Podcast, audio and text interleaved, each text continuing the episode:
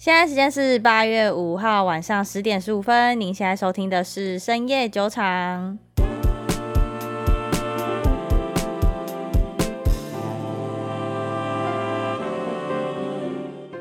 Hello，大家好，我是瑞娜。Hello，大家好，我是 Maggie。这一集要先跟大家打个预防针，我们这集要讲比较硬核的东西，比较哈扣。其实本来这一集我会想要讲一些财报的相关的东西，但 Maggie 说，因为最近几家刚开财报的大公司，他们都面临了同样一个问题，所以我们这集就决定针对这个问题来做一些解释，以及讲一下说，以后如果我们有遇到相同情况的话，可以怎么去判断。嗯，这个事情就是汇率风险。呃，我就一样以一个听众的身份来问一下 Maggie，说汇率风险它到底对这些国际型的公司有什么样的影响？呃，我不知道大家最近有没有发现一件事情，就是欧元跟美元的汇率来到最低有达到零点九九五二。那我们以往中认识的欧元是四十块对台币，那美元可能是三十块对台币。嗯哼，那它来到一个零点九九的概念，就是欧元跟美元将近来到一比一。哦，等于欧洲的各大精品直接打八折的概念，好爽哦！尤其是用美金买更爽。对，虽然我不是数学家，但这听，听起来还不错吧？哎、欸，那代购的其实要很很认真的听这个汇率风险的这一集耶。没错，因为其实汇率就是一般来讲，我们不太会去关注它嘛。很多人都是出国的时候才会去看，说现在台币兑换外币的汇率是多少。嗯、但其实汇率跟整个经济体。嗯，有非常非常大的关联。嗯哼，那汇率的波动其实也会影响到股票市场。怎么样影响？我们现在讲看汇率这个东西要怎么看？好，一个国家它的货币走强，可能不会影响到很大的国际市场太多。但是如果今天是美元出现一个汇率上很大的波动，那它会影响到的范围就会蛮广的，因为它是世界强国，跟它跟很多货币有挂钩之类的吗？对，因为它是很多国家货币的对标货币，然后它也是很多国际贸易公司的结算货币。嗯哼，所以美元的涨跌对他们来讲就会有影响，蛮大的。了解。像去年台币对美元曾经来到比二十七嘛，如果从三十元跌到二十七元的话，那等于是说我们直接贬值了十 percent。嗯，那那些跟台湾做交易的或者是做贸易的公司，等于是它的利润直接缩水十趴。哦，超级多的耶。对，你如果去年是在美股市场，你好不容易一整年年化报酬下来有十 percent，可是你换回台币，你会发现你那十 percent 根本就等于零。所以各位，如果你是投美股的，真的强烈建议不要很短的时间就急着要汇回来，还是要就是让它涨超过个十二十趴再汇回来，不然就会遇到现在这种情况。对，所以这个东西就叫做汇率风险。结算的那个货币跟美元如果有挂钩的话，那这一阵子的波动对你来讲就会影响蛮大的。嗯。先讲要看汇率这件事情，要先会学会看美元指数。美元指数叫 DXY，DXY，它主要是由六个主要的货币对去跟它加权平均计算出来的一个数值。刚开始那个数值是一百，所以以一百为初始值，那一百就可以当做是一个美元强或弱的一个分水岭的概念。OK，所以比一百大的话，就是就代表美元现在蛮强势的；比一百小，就是现在美元弱。OK，好，那其实从去年下半年以来，就是美元就其实一直一直就慢慢开始走强。那过去十二个月来说，美元从九十块涨一路涨到将近一百一，嗯哼，所以这个累计的涨幅超过了百分之二十 percent 哦，好多哦。对，那可是因为美元的走强，其实离不开两件事情，一个是因为就就是乌俄战争开始嘛，就国际局势的动荡，让全球的资产那种避险情绪一路往上拉升，嗯。那它其实作为全球最主要储备货币，美元就会成为大家就是换成美金当做一个出逃的对象。对，然后再来就是美元，它其实是二零二二年少数表现比较好的避险资产之一。我拿来做对标的品项，一个是黄金，一个是美国十年期国债。嗯哼，这两个都是我们认知中会是非常安全的资产。嗯，就拿来避险的，对不对？对，但其实去年美元的涨幅大大的跑赢这两个东西。哦，代表说投资者们认为投美元还比较安全。对，一个是因为大家的避险情绪的问题，所以让美元这样一直涨。那另外一个就是美联储的升息。嗯哼，我们原本预计美联储升息可能之前都是预计两码两码，然后后来升到三码四码三码这样。对，所以就是它的步伐非常非常的紧凑。嗯哼，升息这件事情其实意味着你放在银行里面的能够获得的利息变多嘛。对，那所以美元升息也代表银行借出去之前的还款利息也变贵。对，之前有跟美联储借或者是跟银行借钱的这些人，他就会想要赶快把钱还给银行嘛。嗯哼，借钱的公司不见得是美国本土的公司，也有可能是美国国以外的公司。嗯哼，所以那它就会造成美元的回流，那就美元就会升值，让它再多一次上涨的动能。简单来说，就是如果我这家公司跟银行借钱，现在利息变贵了，所以我当然会想要赶快先把它还回去，才不需要多付那么多钱。嗯、对，没错没错。你要把欧元换成美元，那就等于是你要把欧元卖掉去买美元。那买的这个动作就会让美元涨价。哦、oh，OK OK，了解。美元上涨最主要是刚刚那两个因素，那其实它也是非常非常多原因叠加在一起。呃，可能会有财政政策的问题啊，贸易收支的问题啊，还有国际经济状况的问题。反正它是种种因素叠加在一起的，所以是为什么就是汇率这件事情会让人家特别难去抓准它的波动方向。嗯哼。那其实，在很多就是国际型的大公司，像微软或者 Google、Amazon 这样的公司里面，就会有特别一个职位，就是专门处理汇率波动的风险。嗯哼，对，了解。毕竟它只要可能美元走强大概十趴或二十趴左右，对这些大公司造成的营业亏损，可能就是好几 percent 以上，绝对是有很大的影响的。因为我们这几季财报都有看到那些大公司，他们因为货币风险的关系，所以 EPS 有下降。究竟美元指数从过去到现在，也就是从二零二零年到现在，到底上涨了几 percent？那对这些大公司的 EPS 到底打击了几 percent？它今年起，它其实是涨了十五 percent。嗯，你说美元指数涨了十五 percent 是不是？对，美元指数今年涨了十五 percent。OK，那个 Morgan Stanley 跟高盛都其实有做这样子的类比，就是一个统计，在各企业它应对的是一个成本上涨，然后库存的问题，不论是增加还是过剩，或者是需求增长放缓带来的一个利润压力。嗯哼，美元的走强对于这些公司的盈利就会是一个逆风。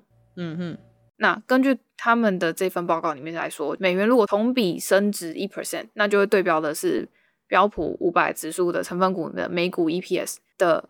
盈利造成零点五帕的冲击。按照美元目前其实十六 percent 的同比增长来讲的话，那标普等于是 EPS 它至少要跌八趴。嗯，那标普五百里面的这些成分股的公司有百分之二十九的销售是来自于美国以外的国家。哦，那其实蛮多的耶，等于有三成。对，所以他们通常是以当地的货币去做销售，或者是做这些产品或服务等等之类的。如果说它以美元来计算，去包括海外。的销售额在内的财务业绩，嗯，在财报的认列上面，可能就会出现汇率的损失。嗯，对，汇率的损失，它就会影响到公司的营收成长，就是 EPS 或者是毛利率的部分。哎、欸，而且我另外有注意到一件事情，就是像我们公司有在订 Adobe 嘛，那我们都知道这些跨国的公司，嗯、它的订阅制度都是跟你收美金。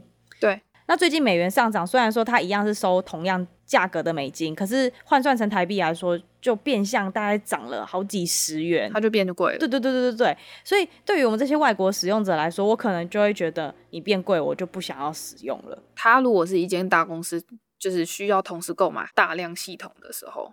嗯嗯嗯，那可能就会是一个考量。如果你只是一个个体户的话，它大概涨个十趴，你可能就觉得哎几十块而已，没有什么感觉。可是如果它今天是好几百人的账户全部一起涨十趴，那其实是蛮可观的。嗯，标普五百里面受到最大影响就其实就是科技股。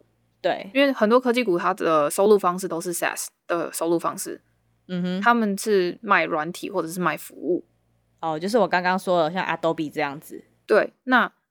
这些科技股受到影响最大的原因，是因为他们将近有一半的收入是来自美国以外。啊，一定的。对，所以就是像是 software，、嗯、然后 Nike、Starbucks、Apple、麦当劳这些都会比较有明显的影响跟冲击。嗯哼，如果以美国国内业务也为主的公司，比如说像是 Home Depot，就是家得宝。嗯哼，它是一个美国的家庭装修的建材的一个零售商。它有点像是美国版的特力屋。对，然后要不然就是。Dollar General，它是一个美国的连锁杂货店。嗯哼，它就是完全当地很 local 的一个连锁杂货店。像这样的公司，汇率对他们来讲就会影响的相对少很多。哦，因为他们本来就没有这方面的转换成本。对，OK，呃，像是微软这一次的财报，它的主营业务是笔电嘛，游戏主机或者是办公软体、云端运算等等之类的。对，那它在最新的这个会计年度的海外业务的税前净利润是三百六十一亿美金，多过于美国自己国内的三百五十亿美金。嗯哼，所以他的海外业务的依赖度很高，等于说他在海外赚的钱比他在美国本土内赚的还要多很多。对，okay. 所以让他这次的营收少了将近六亿美金，换算成 EPS 平均下去的话，就是少四美分。哦，那真的很惨哎，因为就算可能它业绩有在成长，但是仍然打不过美元指数增强所造成的损失。对，然后很多间公司都因为汇率风险、汇率波动这个问题下调下一季度的营收指引。哦，他们有没有办法抓住，就是到底这个汇率波动还会出现多久？对啊，像你刚刚所讲的，可能汇率波动一下，我营收整个跌十趴。嗯，那这样的话，我怎么还敢把我下一季度财报指引往上拉？对啊，因为你就算觉得你会赚钱，嗯、但是你不确定汇率上会带给你多少的亏钱。对，你不确定你能不能赚超过那个亏损的幅度。对啊，所以像 IBM 好难，跟 Johnson Johnson，嗯，还有就是 Surface Now 这几间公司全部都下调指引。嗯全部都是因为，嗯，因为汇率波动问题，所以全部都下调指引。哦，所以可能并不一定是因为他公司本身出了什么问题，而是单纯就是因为国际化情势影响。嗯，如果很多投资者不了解这件事情的话，其实他们也会恐慌性的去抛售股票。嗯，对吧？就对了，但是还是会有一个基本上的观念，就是觉得说你会知道汇率波动对于这些公司的盈利是有影响的，但就是你能不能接受这样的理由？嗯 OK，哎、欸，但我想问，汇率波动这件事情，它也算是一种周期性吧？就是它不会一直播下去。对，因为其实我们都知道，汇率它是其实是一个相对值，它不是一个绝对值。嗯哼，一个国家的货币对于其他国家货币开始下跌的时候，我们叫做贬值嘛。对啊，那这样子的状况出现的时候，这个国家的出口商品在国际市场上就会变得比较便宜。对，对这个商品的需求量就会变大，对，所以它就可以促进整个出口量，然后刺激整个这个国家的外销服务，或者是整个经济会活跃起来。对，像最有名的就是之前安倍晋三提出来的安倍经济学，没错，他就是用日币贬值的方式去做刺刺激出口贸易，嗯，就让全世界都买得到日本的东西，而且是便宜的买得到。对，那相反的，就是美元指数这几个月是疯涨的。嗯哼，不知道大家有没有去 Costco 这几个月，就是你应该会感受得到，就是 Costco 的涨价，嗯，卫生纸也涨价，牛奶也涨价，牛肉也涨价，什么都涨价，只要从美国来都涨价，这样。好险我不是 Costco 的会员，我没有这样子的悲伤。那你觉得其中涨最凶的是什么？我觉得真的是生活用品类，生活用品类，就是食物类的。涨真的涨蛮多的，蛮明显的。那 Costco 里面不是美国产的东西也会涨吗？呃，我没有特别注意这件事情，我没有特别注意涨，就是涨幅差价这件事情。哦，但是你有感受到整体是有在上涨的。嗯，OK，那如果有观众你是 Costco 的会员，也可以留言告诉我们，你有没有感受到这点心酸？现在美元非常强势，那。跟美国相关的产品就会变得很贵，那这样对美国来说是是比较不好啊？等于他们国家很难出口东西，不是吗？对，但这件事情就是有有优也有缺的，缺的就是那些、嗯、如果这些公司它的主要的业务都是做出口的，嗯哼，或者它是跨国贸易的，对他们来讲就很亏。对啊，但是相反的，美元的走强会让它进口这些产品变得很便宜啊，嗯哼。那因为美国现在正处于一个高通膨的状态。所以，如果说美元涨价，就等于说美国可以用更少的钱去买到更多的物资。哦，那美国它的 GDP 里面组成有百分之七十都是来自于消费嘛，所以他们的进进口非常的强烈，需求非常强烈。所以很多大宗商品跟原物料对他们而言，他们美元涨，他们反而可以以一个相对其他国家更便宜的价格拿到手。哎、欸，可是这样子的话，他们的消费力一直这么高的话，那么通膨是不是一直压不下来啊？坦白说，就是美元走强这件事情是。美联储期望看到的，但是他其实希望的是通过有意义的一个经济放缓来抑制这个通膨。嗯哼，嗯哼。那美元走强，它只是其中的一部分，但是他们现在想要压的是需求端的热度。嗯，他们一部分希望就是可以去维持那个很微妙的动态平衡，希望就是让大家不要那么有消费欲。那他们就进广告商啊，大家有消费欲不是都是广告商害的？呃。没有，另外一个也是因为就是大家真的被疫情压很久了，哦，爆发性的购物，对，所以你可以看到 Visa 这一次的财报，或者是上一期几次的那些信用卡公司、旅游公司，他们财报其实都还不错哦，大家都用力的把自己的卡给刷爆。对，其实哦，讲到这个 PayPal 的财报，这次也是 Double Beat，让我觉得有点意外。哎，PayPal 很棒哎，很赞哎，它涨很多哎，我终于看到它翘起来了。有，我有看到。好，这期先不讲它，但是就是它也是一个让大家就是很明确的，大家看到消费还是维持热度很高的一个指标之一。对，OK，所以你觉得美联储要怎么样去压消费欲望啊？难吧？哦、真的很难呢。这个东西才是最难压的吧？现在每天说它就是透过升息啊，来抑制需求，或者是阻止消费者价格就是上扬。如果他叫大家不要消费，那你看那些厂商会不会气得跳脚？对，所以它真的很难。可是我我觉得他已经这几次做的不错，他至少都是三码四码在加，英国才昨天升两码而已。那你觉得除了抑制大家的消费，还有没有其他方式可以降通膨啊？比如说呃，让大家不准加薪。这样他们就不能消费，我这样是不是很坏？其实薪资水准这件事情，你可以在呃，今天刚好公布非农嘛，今天是礼拜五、嗯、晚上公刚刚八点半公布非农嘛，所以其实你们可以去看，就是他们的周薪状况，嗯、就是你可以看得出来他的薪资水平是有上涨的。哇，好像之前几集有讲过嘛，你不可能调完薪了之后你就把人家薪水降回去，会引起罢工。对对，所以这件事情就是一个很无解的状态。就跟抑制大家的消费欲一样无解。消费欲这件事情是可以慢慢被弥平的，但是薪资上涨这件事情是没办法，就是一次性的让它回跌的啊。也是啦，我能想象得到，如果你让它回跌，那个大家一定会发疯。讲白了，你买东西买够了，买爽了，就会停了嘛。对，但是你薪水。加薪的不可能，你绝对不可能让他就是降回去原本的薪水，你绝对跟你老板翻脸的。所以通膨这件事其实只能让它涨得不要那么慢，但它仍然会持续的不停的上涨。因为通膨这件事情，其实我上一集还上，我忘记前几集有哪一集有讲到通膨，就是它其实维持在一个温和的状态。嗯哼，温和的通膨，大概维持在两到三趴，其实对于国家的发展跟 GDP 的增长是一件好事。所以你也不能让它太低，太低它就变通缩了。嗯，对，大家不想买东西，反而进入战争时期一样。对啊，就会变成二战后的日本。OK，这次稍微讲一下，就是这一年来美元的走强的汇率波动的涨幅对于这些公司的影响。因为最近真的太多公司有出来说明这件事情了。哎，我偷偷问一下，就是如果在二零二零年那时候美元大贬的时候，all in 美金现在可以赚几趴？大概也是十 percent 吧。有跌到二十七块，对不对？对，二十七点八还九。它现在有涨到三十了吗？哎，我不知道对台币是多少，但我看我是看美元指数的涨幅了。哦，我记得好像二十九点多，也快要三十，所以 的确快要十趴。嗯、两年内十趴还不错呢。啊、它又是那么稳的资产，啊，比股市还。所以我现在我现在要不要 all in 日币？日币啊，但是呃，日本的那个做法，我们会称之为就是它叫货币战争的一种手法，就是它故意贬值，嗯，嗯，强迫自己国家的货币贬值去做出口贸易。